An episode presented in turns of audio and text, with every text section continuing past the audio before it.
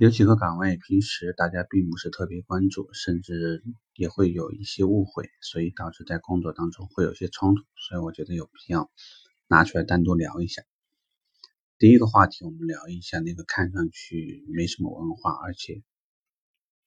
好像什么都不会干，脾气也不太好的库管。一说到库管，你会想到是干什么的？就是每天好像在那里洗洗车，把钥匙交给你们，干些非常琐碎的事情。多的话，一家门店一天可能也就招十几台车；少，他的工作量一天只是支撑三三台车、五台车的交付，所以你觉得他很惊险，所以你觉得这个人在公司应该没什么价值。这么想，你大错特错。他手上基本上管的是公司几千万到几个亿的资产，也就是说，老板的钱全部在他手上管着。你觉得他重不重要？销售顾问哪怕都没有到岗啊，库管一定已经到岗了，因为这个岗位在第一台新车到库之前，库管就已经要在了。哪怕说这个岗位初期是由人兼任的，但后续这个工作一定是专人专岗来做。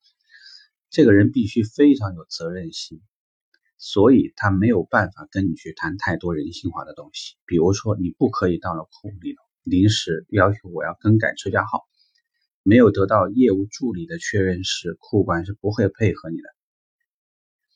另外，绝对不允许在相同库龄的时候，我已经给了一个先决条件，哪怕库龄相近的时候，你也不可以调车，因为这里头有太多的东西是你无法考虑，而库管实际上在考虑的问题。再回到一个话题，就是库管其实比你想的要忙很多，因为每个月他都要入库。出库，因为车辆如果不入库，会出现的情况。假设这批车是今天到的，而你马上约客户过来交款，你会发现这财务上有可能交款交不进去，因为库管还没有完成验车，所以他在这个厂方系统，包括是公司内部的系统当中，还没有完成这些车的入库手续。没有入库的东西，在库里面就是不存在的，你怎么销售呢？好，再说一下平时的事情。嗯，业务助理按照厂家的流程会把车拷下来，我们叫它 call off，call off 以后，库管通常会收到邮件或者会收到通知，说这批车什么时间会到，然后呢，他会在这里按照厂家的要求完成整个车的收车，按照交付条件去验车，之后有需要的话，每一台车都要单独的去清洗，因为只有这样呢，才能把漆面。很多方面可以看得比较完整，避免这个车因为收付的时候有些问题，所以它交的时候就肯定问题就更大了。接下来，PDI 的工作通常也是库管和售后共同完成掉的，所以所有你看不到的有关车辆前期的这些线下工作，就是实际要操作的工作，全都是库管完成的。说到这里的话，你还会觉得库管不重要吗？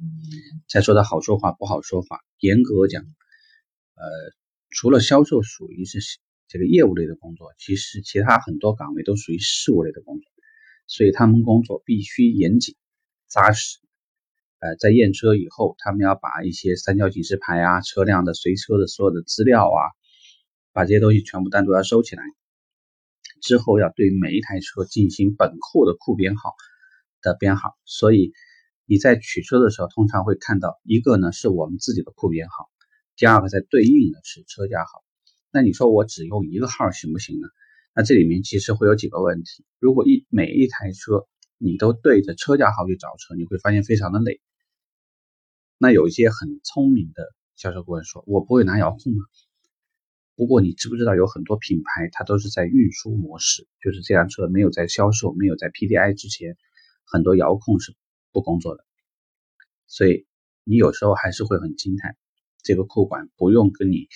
讲太多，你只要把库编号报给他，他很可能随时就能走到那台车旁边，把这台车给你启动好了，给你开过来。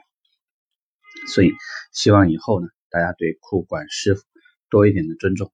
实际上他们在这家公司的位置非常非常重要，